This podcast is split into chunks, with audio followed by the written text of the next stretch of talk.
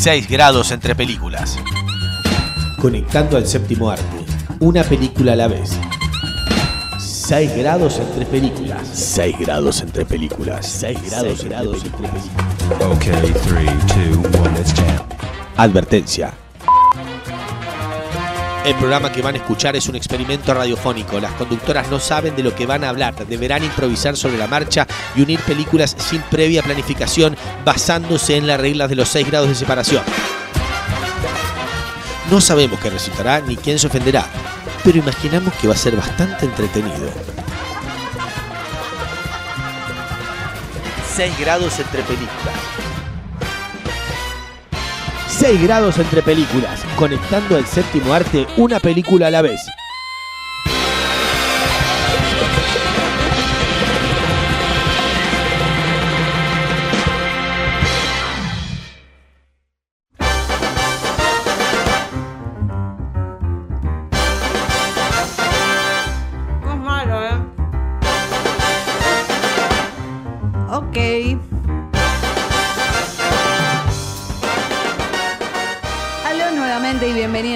Cuarto episodio de 6 grados entre películas, este juego radial que disfrutamos tanto con la señorita Laura Valle. ¿Cómo le va? Muy bien. ¿Y usted? Muy bien preparada para conectar seis películas entre sí. Quiero conectar, Sol. Por ¿Quieres favor. conectar? Comencemos. No lo puedo evitar. No lo puedes conectar. evitar. En este mundo todos son conexiones, todos son redes de conexiones. ¿Por Podemos hablamos en mexicano? podemos ahora? hacer todo el programa hablando así.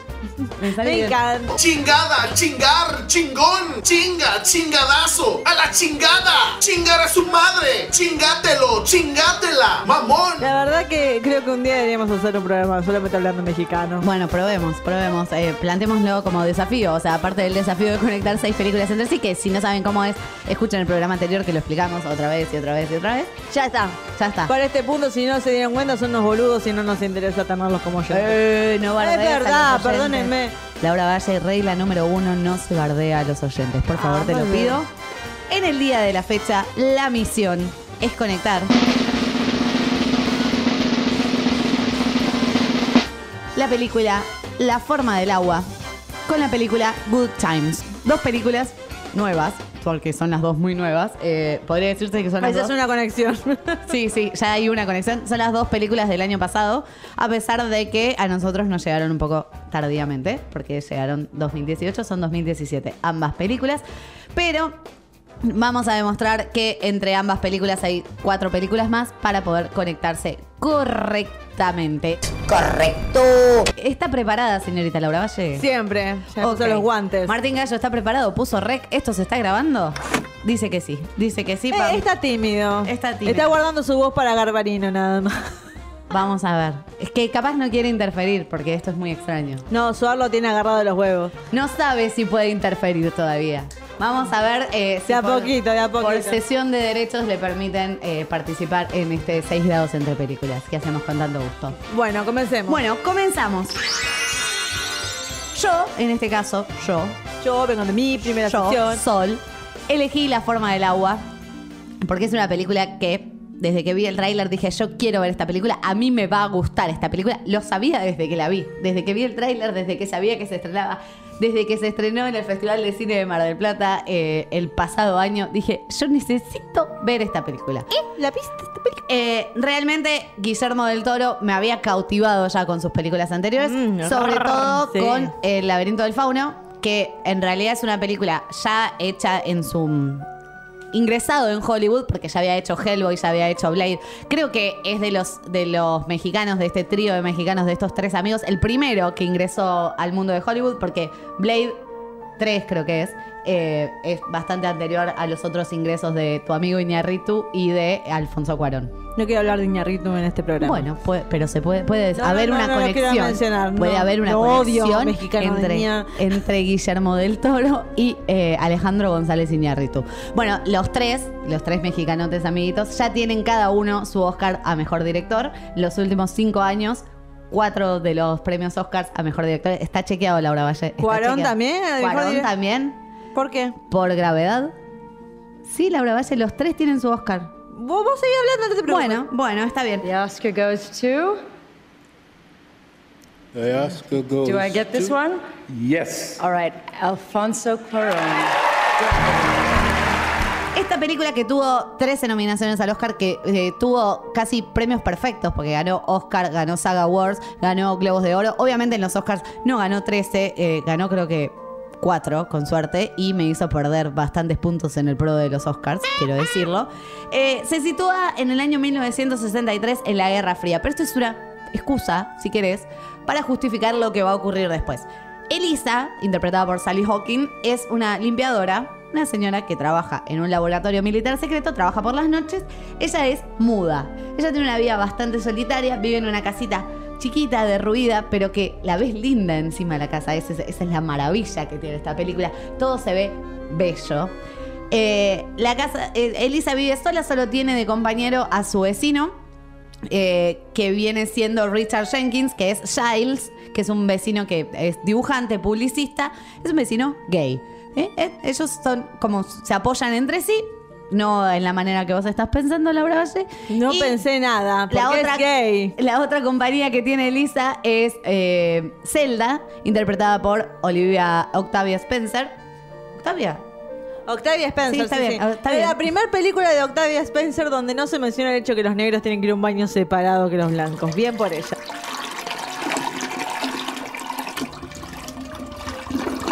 Bien Dejó el tema del baño al lado. Dejó el lo limpia baños en esta película. En el baño Limpia pasa bastante cosas. tiempo eh, durante la película. Pero puede, en diferencia de los otros, no que no podía ir al baño. eh, Elisa trabaja limpiando eso, su vida es bastante sencilla, es muda, con lo cual eh, Zelda se comunica un poco por ella, y un día llevan a este laboratorio una criatura marina, medio anfibia, medio extraña, y ahí empieza lo más llamativo de la película, que es que se empieza a producir una historia de amor entre Elisa y esta criatura marina, interpretada a la perfección por el señor Doug Jones, que debería tener su nominación al Oscar después de haber hecho a Abe Sapien el pescado de Hellboy y después de haber hecho los dos grandes personajes del laberinto del fauno.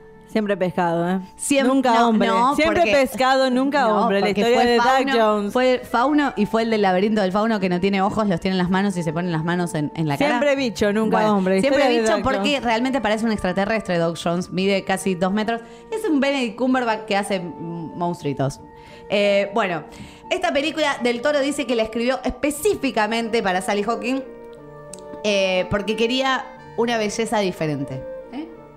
Una belleza diferente. Y también la escribió para Michael Shannon, que viene siendo en esta película Strickland, que es el malo. Lo extraño de esta película es que estamos en, en la Guerra Fría y acá, raro, claramente demuestra que no es un, un yankee el que dirige la película. Acá los rusos, en parte, son buenos y los yankees son los malos. Así que fíjense. Bastrovia. Fíjense, piénsenla. Eh, una historia de ciencia ficción, pero sensible. Una historia eh, realmente deliciosa, si le podemos poner. Tiene, te- tendría muchos adjetivos para ponerle. Eh, una historia de amor de la chica rarita que se enamora del monstruo. Es una película hermosa, bellísima. Si la miran con otros ojos y empiezan a buscar eh, el color, qué significa, van a encontrar eh, una amplia gama de cosas más de las que ven a simple vista. Porque los colores tienen una preponderancia importante en la forma del agua. Se la recomendé a mucha gente. Mis padres la vieron y lloraron en el final de la película. Bueno, Y una amiga me puteó. Eh, quiero que sepas. bueno. Una amiga me escribió un mensaje y me dijo, son la puta que te parió, que es esta película de un monstruo marino. Pero bueno, su mentalidad no la dejó ir más allá de lo que muestra la pantalla. Estás juzgando mal a tu amiga, me parece. Tenés- tiene derecho a no opinar lo mismo que vos, el primero. Bueno, pero ahora me toca a mí hacer la conexión. Y me la, me la podría hacer, te la podría hacer difícil. Ajá. Te la me podría ir a la bella y la bestia, porque es otra historia de amor entre una mujer y una criatura. Esta vez no es un pescado, pero bueno, me voy a ir por otro lado, para hacértela un poquito más leve. Voy a pensar en Michael Shannon, que es un actor de carácter que hay que pensarlo. Empezó en el Día de la Marmota, tiene un papel muy chico en el Día de la Marmota. Para, estoy pensando quién es en el Día de la Marmota. Seguí pensando mientras yo hablo de Michael Shannon. Eh, Excuse me, Mr. Connors. Hey, Fred, how was the wedding? Well, I just wanted to thank you for making Debbie go through with it and everything. All I did was fan the flame of her passion for you, Fred. You are the best. No, you are the best. Rita, this is Debbie and Fred Kleiser. Y en Solo un sueño, ahí como que empezó a tomar un poco más de carrera, se nominó al Oscar por ese papel.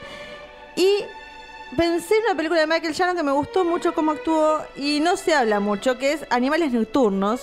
Ajá. Película dirigida por el diseñador Tom Ford, después de haber hecho un nombre serio, donde Amy Adams recibe un manuscrito de su ex, donde eh, se relata un crimen muy fuerte, Sí. muy fuerte, y a la par ella mientras lo lee siente que está dirigido a ella. Sí. Hay una escena, hay una escena fuertísima. Es uno, de- creo que eh, a Tom Ford lo tomo como un director muy que le da mucha importancia al estilo. Obviamente es diseñador de moda, esta vez yo sentía en un hombre muy serio que le da demasiada prioridad a eso. Pero cuando vi una escena en particular de esta película y me sentí tan incómoda que dije, por favor que esto se termine ya, porque la estoy pasando muy mal, dije, ajá, tal vez no es solamente un simple diseñador de modas que le importa lo material. Mm. Bueno, a la par que conocemos la historia de Amy Adams y su pareja, que es medio aburrida, la verdad. No me llama mucho la atención esa parte de la historia de, ay, bueno, y empecé a salir con otro y lo engañé y bla, bla, bla, bla. No es de importancia. A la par seguimos la historia que está en el manuscrito. La historia de este hombre cuya mujer e hija son asesinadas violentísimamente y recurre a este detective, interpretado por Michael Shannon, un Sí. hombre que se está cayendo a pedazos, pero qué bien que lo actúa. La verdad que Michael Shannon merece siempre una nominación por cada papel que hace. Sie- pero le- siempre le sale como ese papel de malito, siempre tiene Es como que esa tiene la cara. Yo cuando, cuando salí de ver la forma del agua tuve que googlearlo porque le vi una cara como. Te conozco demasiado. Y eh, llegué a Superman, al Bueno. hombre de acero. Tiene, actitudes muy, eh, no sé, tiene un, ¿cómo decís? Tiene el rostro perfecto para ser un hombre malo. Pero en esta no es un hombre malo, es un hombre conflictivo, un hombre serio, eh, que está ayudando a Jake Gyllenhaal a encontrar a estos tipos que, que mataron, y eh, ma- mataron y violaron a su mujer y a su hija. Y a conseguir también su forma de también meterse y tener como una especie de último favor a alguien. Es una película buena, o sea, no me vuelvo loca. Creo que Animales Nocturnos es una buena película cuando se trata de la parte de Jake Gyllenhaal. Amy Adams está bien, pero no me, no me vuelve loca. Michael Shannon es una de las razones y Aaron Taylor Johnson también. Dos actorazos que están muy bien en esta película. Jake Gyllenhaal también. Pero bueno, es una que pasó muy desapercibida en los premios Oscar en el año en sí. Pasó, no tuvo, sí, sí, no tuvo mucho éxito, pero yo creo que es muy recomendable y bueno, véanla. Bueno. Animales nocturnos. Perfecto. Animales nocturnos. Y mientras hablabas empecé a pensar en actores que se, o sea, nos vamos a, meter en lo que en lo mismo que dijiste y empecé a pensar en actores que siempre hacen de malos, ¿sí? Porque eso me eso me disparó. Y estoy pensando en actores que siempre hacen de malos, siempre hacen de malos, siempre hacen de malos.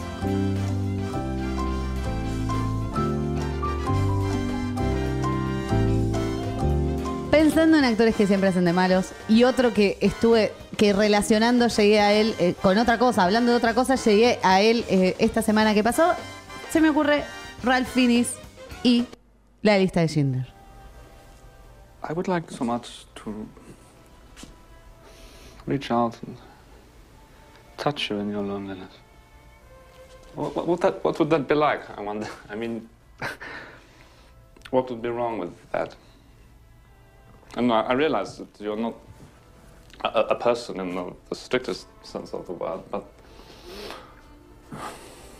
I mean, well, maybe you're right about that too. You know, maybe what's what's wrong isn't Ralph Fiennes, eh, capaz si te digo su nombre y no de su cara, no sabes tanto quién es. Pero eh, si sabes que es el alemán malo de la lista de Schindler o el asesino en Dragón Rojo, capaz lo conozcas. Pero acá vamos a destacar su actuación en la película La lista de Schindler, una película cruda, pero maravillosa al fin, con grandísimas actuaciones, con un jovencísimo Liam Neeson. Así que llegamos de para que me ordeno.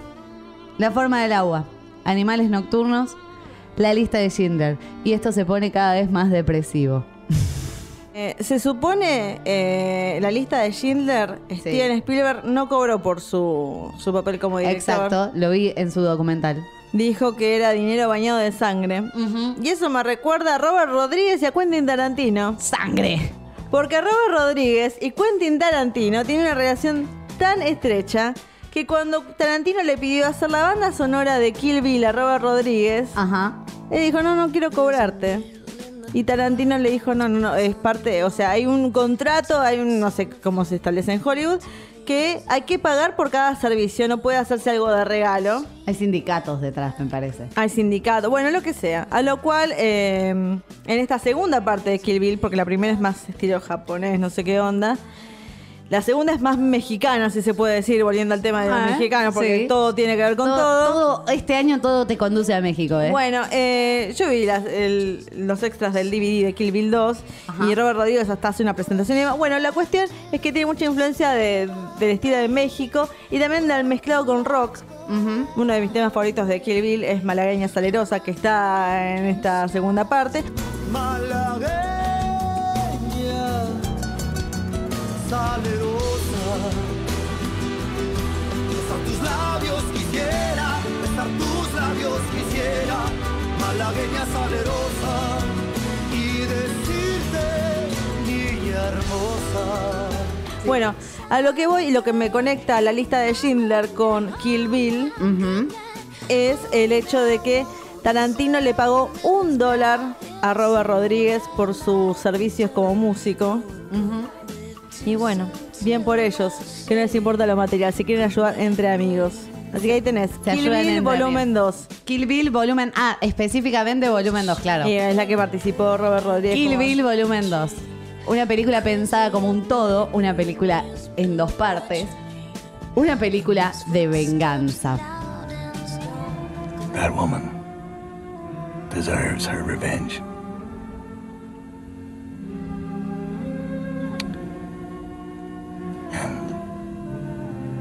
We deserve to die. Y pensando en películas de venganza, se me ocurre una película también del año pasado, porque estamos con películas del año pasado, una película de Jackie Chan. Sí, usted no puede creerlo, pero estamos hablando de la película El extranjero, película estrenada del año pasado, protagonizada por Jackie Chan y Pierce Brosnan. Una película que comienza con la venganza porque lo que le pasa a Jackie Chan, a un viejo Jackie Chan, porque ya está, está bastante mayor, tiene más de 60, y los deja ver en esta película, no los oculta. Eh, él va, lleva a su hija a que se compre un vestido de graduación. Cuando su hija entra al local de ropa en Londres, eh, él tiene, es muy literal, él tiene un local de comida china en Londres. La lleva a su hija a comprar el vestido y cuando su hija está en el local, ¡pum! Bomba.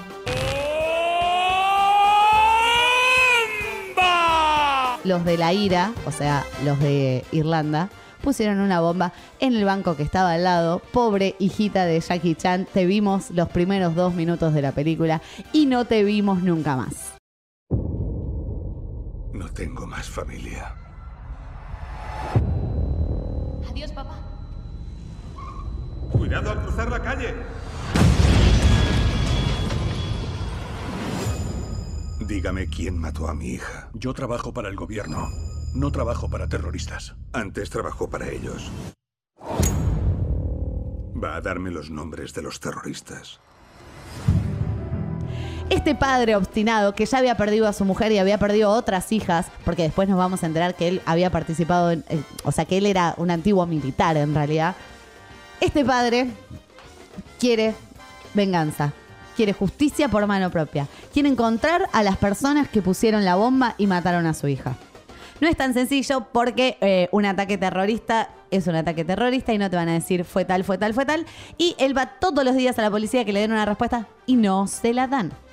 No se la dan, entonces él dice, yo voy a hacer justicia. Y ahí es como la película a cuentagotas nos tira, bueno, y nos justifica de alguna manera el poder de Jackie Chan, que Jackie Chan había sido militar porque si no, nada tenía sentido en esta película. El tema es que parece un planteo de una película de acción normal y después la película pasa a otro plano Y se convierte en una película de eh, terrorismo y de la ira y de quiénes son los integrantes de la ira y cómo hay políticos corruptos en Irlanda y todas cosas que a alguien que va motivado a ver una película de Jackie Chan no esperaba encontrarse. Así que la verdad es una película de Jackie Chan que no es una película de Jackie Chan porque no va a haber patadas graciosas y no va a pasar nada de lo que uno espera en una película de Jackie Chan.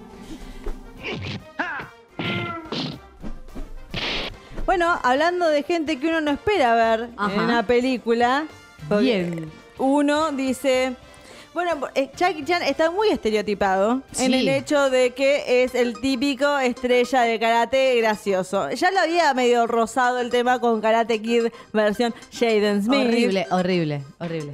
que se emociona y llora y después hacen esa cosa con las manos, no sé, bueno, cuestión.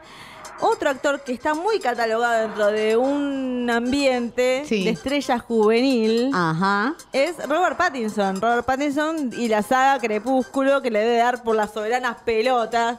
Yo si soy Robert Pattinson me, me agar, me, me las corto directamente. Sí, sí, sí, sí, sí. Vivo en un mundo donde a donde quiera que salga un montón de jóvenes adolescentes se tiran encima mío.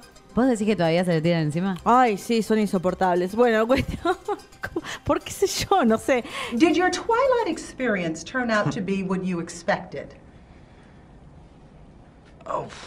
When I read it, it seemed like wasn't it was like it was a book that wasn't supposed to be published. If Edward was not a fictional character, and you just met him in, in reality, you know, he's one of those guys who'd be like an axe murderer. Were you happy with your pay? Hmm. Hmm. I don't know. Could have been better. Se nota que este, estos últimos años, Robert Pattinson y Kirsten Stewart, los dos. Los dos. Ella se fue con Woody Allen. Sí, después se arrepintió. Bueno. Hizo una película que se llama Personal Shopper, que dicen que está muy buena, todavía no la vi, pero dicen que está muy buena. Bueno, y Robert Pattinson realmente los dos se están esforzando por sacarse de encima esa saga del orto.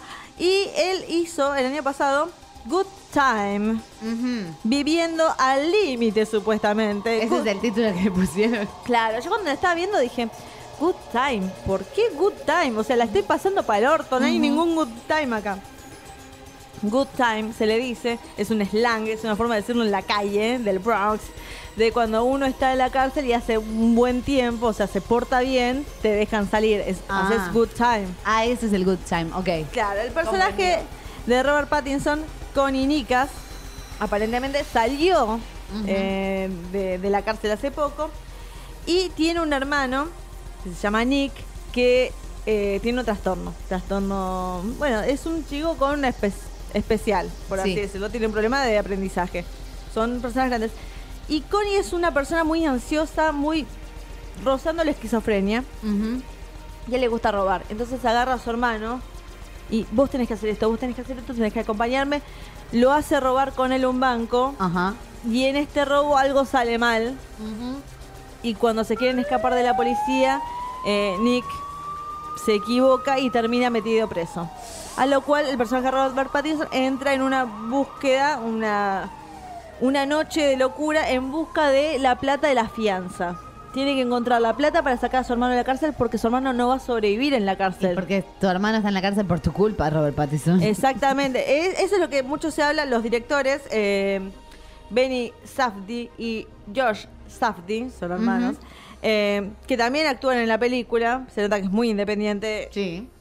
mencionan el hecho de que es un amor para un hermano que está, o sea, no se da cuenta el personaje de Robert Pattinson nunca de que todo lo que está haciendo para su hermano lo está haciendo mal y lo termina perjudicando cada vez y cada vez más a su hermano. Y bueno, es una noche eh, que transcurre ahí. Robert Pattinson eh, hizo que esta película sucediera porque cuando los directores estaban haciendo Heaven Knows What, le estaban publicitando, Sí. otra película que hicieron en el 2014, Robert Pattinson vio una foto de la película y les escribió, dijo, quiero actuar en su propia su, su próxima película. Le dijeron, ¿la viste la película? No, No. vi una foto pero me encantó y quiero quiero hacer el catering de su propia película. No me importa, quiero ¿El trabajar catering para- o el casting? el catering. Dijo, ¿En serio? Soy capaz de hacer el catering de su película con tal de trabajar para ustedes. Y los directores quedaron fascinados, tipo, wow, este tipo está re loco. O tiene mucha necesidad de salir de lo que es eh, Crepúsculo. Sin importar, lo agarraron a este tipo que quería salir de ese estereotipo. Y crearon esta historia de un hermano desesperado que en cada fase de esta noche de locura se equivoca cada vez más. O sea, va en busca de su chica que le dé plata, no le sale, va a buscar al hermano al hospital, se agarra a otro tipo, no es el hermano, se mete con una chica de menor de edad. Todas cosas ¿Te da ganas de gritarle a la pantalla mientras la te ves? da mucha te da mucha ansiedad porque ves que esto no puede salir bien en ningún momento o sea te estás metiendo cada vez más y cada cosa que se vos decís hay un montón de variantes de cómo esto puede salir mal y yo me estoy dando cuenta y este pibe no y y la pasás muy mal, pero es también una crítica a la sociedad. eh, hay una escena en particular sobre cómo se trata a la gente negra en Estados Unidos. Bueno, diferentes cosas sobre también la autodestrucción eh, de uno mismo y cómo uno lleva a la gente que quiere, tal vez por narcisismo, tal vez por lo que sea, a esta red de donde todo puede salir mal. Nada puede nada puede, sal. nada puede mal ir sal. Bueno, nada puede mal ir sal en Good Time, que es una película muy buena, es muy estresante. Ok. Hicimos una vez un programa sobre películas que son difíciles de ver. Esta es una película muy difícil de ver, pero vale la pena.